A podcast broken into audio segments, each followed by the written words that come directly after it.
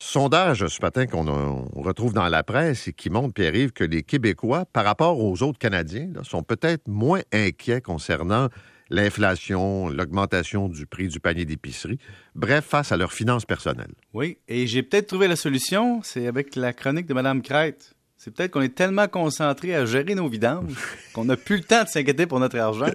Non, euh, pour vrai, on dit qu'on est moins préoccupé de la situation financière, moins préoccupé face à l'inflation, puis significativement. Et là, on dit on est une société peut-être différente avec l'argent et tout ça. Et j'ai peut-être une autre réponse. Vas-y donc.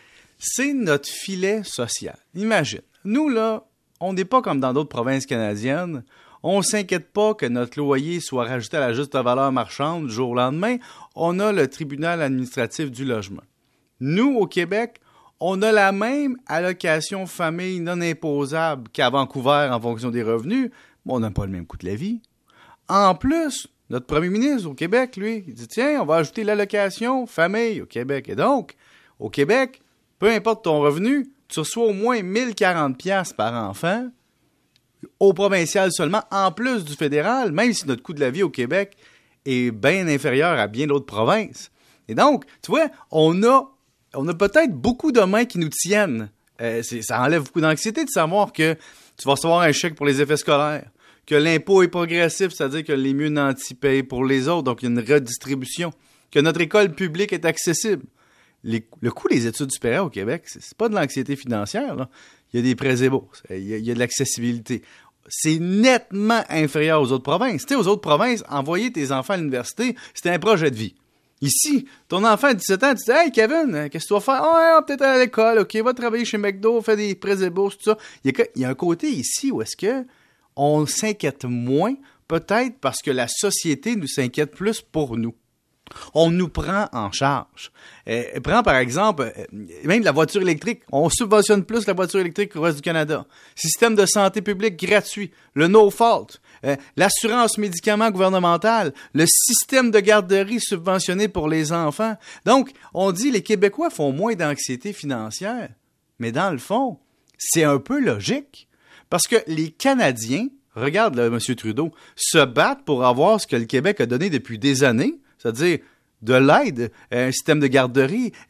Donc, on est comme en avance sur la redistribution. Si bien qu'ici, quand il y a un choc économique, eh ben, la société prend un petit peu plus en charge. Et donc, c'est un peu normal qu'on soit moins anxieux. Il y a tout le temps quelqu'un pour nous prendre la main quelque part. Et là, c'est pas une critique, c'est un constat. Non, mais c'est vrai qu'il y a euh, ce qu'on appelle le filet social. Il, est énorme ici. Ben, c'est une grosse trampoline là, parce qu'il y a peu de gens qui passent à côté, là, dans le sens où euh, c'est vrai qu'il y a des meilleures protections, puis c'est correct là, aussi que ça soit, ça mm-hmm. soit comme ça. Mais en même temps, il y a beaucoup de ces protections-là qui existent depuis longtemps. Oui. Quand tu te retrouves assez rapidement confronté à une commande d'épicerie qui te coûte 20-30 euh, de plus, ton loyer qui augmente, les taux d'intérêt qui risquent d'augmenter quand même de façon un peu plus importante jeudi, tu l'as quand même d'en face. Oui, mais les programmes d'aide sont ajustés et ils sont non imposables. Imagine, là, quand tu as deux enfants, puis qu'on dit que les moins nantis de la société reçoivent pour deux enfants presque 14 000 au fédéral, et, quand ils sont à 6 ans et moins, moins de 6 ans, et que tu reçois aussi au provincial un autre 2000 quelques dollars par enfant, c'est sûr que un moment donné, ça commence à faire beaucoup d'argent net. Donc, au niveau de ta facture fiscale réelle, quand tu es dans les moins nantis, l'impact est protégé un peu. C'est là, c'est majeur, ça existe. Les coûts des maisons est là. Mais on a cette protection. Qui plus est, Paul, quand tu es salarié, ça, c'est l'autre main qui te prend. C'est-à-dire que si tu es plus de salariés qui répondent à des sondages que de travailleurs autonomes, ben tu t'inquiètes pas pour ta couverture euh, de l'assurance, tu en as un peu, tu as parfois un régime de retraite. Et il y a aussi le cercle social. Évidemment, si tu es dans une société comme au Québec, où tes amis ne parlent pas tant ça de réussite financière, que, que les problèmes d'argent puis l'argent n'est pas en premier lieu sur la table, qu'il n'y a pas euh, des droits de conjoint de fait automatique dès que tu t'établis ensemble, qu'on on stresse pas de la même façon, on n'en parle pas de la même façon. Peut-être que notre société nous permet plus d'être dans le déni. L'argent, ouais, c'est ça, c'est un sujet tabou. Oui, est-ce qu'on nous permet plus d'être dans, dans, le déni puis désinvolte au niveau de l'argent? Parce que la société te rattrape. Alors qu'ailleurs, tu te sens peut-être plus au niveau de dire je dois m'arranger tout seul dans, le même pays. Parle-moi donc de la semaine de quatre jours. Oui, il y a, oui, on parlait d'un cabinet comptable depuis quelques semaines qui a fait le jour, qui a fait l'annonce comme quoi, ah oui, nous allons réduire pendant une période de l'année à 32 heures par semaine.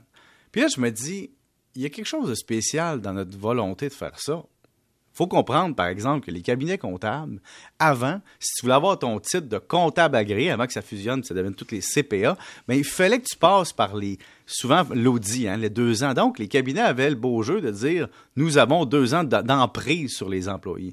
Et là, maintenant, tu n'es plus obligé, tu peux aller en entreprise directement. Alors, faut être, faut générer de l'attraction, hein. Et donc, le 32 heures, la moitié de l'année, c'est une façon. Maintenant, si c'est la, la moitié de l'année, qu'est-ce qu'est l'autre moitié de l'année? Après ça, je pourrais parler des autres types d'employeurs. C'est pas parce que ton employeur te permet dans un milieu professionnel de faire moins d'heures par semaine qu'il baisse ses exigences. Et c'est là la différence. Parce que tout le monde a l'impression que personne ne va payer la facture. Si ton boss ne paye pas la facture, si clients ne payent pas la facture, c'est vrai que tu gagnes une journée de productivité par semaine sur les quatre autres? C'est peu probable. Il y a quelqu'un quelque part dans l'organisation du travail des employeurs qui change. Euh, par exemple, Paul, les, firmes d'avocats, les gens en finance, ont été payés à l'année longtemps et, faisaient beaucoup de bénévolat en échange d'une carotte, c'est-à-dire les avancements, les bonnies. Donc, comment ça va se transférer, ça? La personne qui dit, moi, je me faire engager pour 32 heures par semaine, maintenant, comment elle va se faire rémunérer davantage? Comment elle va se faire dire, l'argent vient de où? Qui va payer la facture? Est-ce qu'on va être devant un double système de rémunération? Non, mais tu m'as donné un exemple, là, puis, là, je ne veux pas partir de chicane avec les médecins. Là. Non. Mais tu sais, quand tu as des augmentations importantes de salaire, tu te dis, moi, peut-être me contenter du salaire que j'avais avant que je peux maintenant obtenir en travaillant quatre jours. Oui, mais ça, c'est dans des milieux où est-ce que c'est largement favorisé, disons, parce que il y, a beaucoup de gens qui se battent juste pour maintenir leur qualité de vie. Puis je te donne un autre exemple. Euh, quand tu te concurrences avec tes collègues de travail, qui va avoir la promotion? Celui qui a fait une journée de pseudo-bénévolat implicitement ou l'autre qui dit, moi, à 4h30, je m'en vais? Ben, il y a ça aussi. Hey, c'est intéressant ce matin. Oui, je vais aller gérer mes vidanges, là. Hein? Oui, va gérer tes bacs. Oui. Occupe-toi de ça. Salut, bye. 7h23.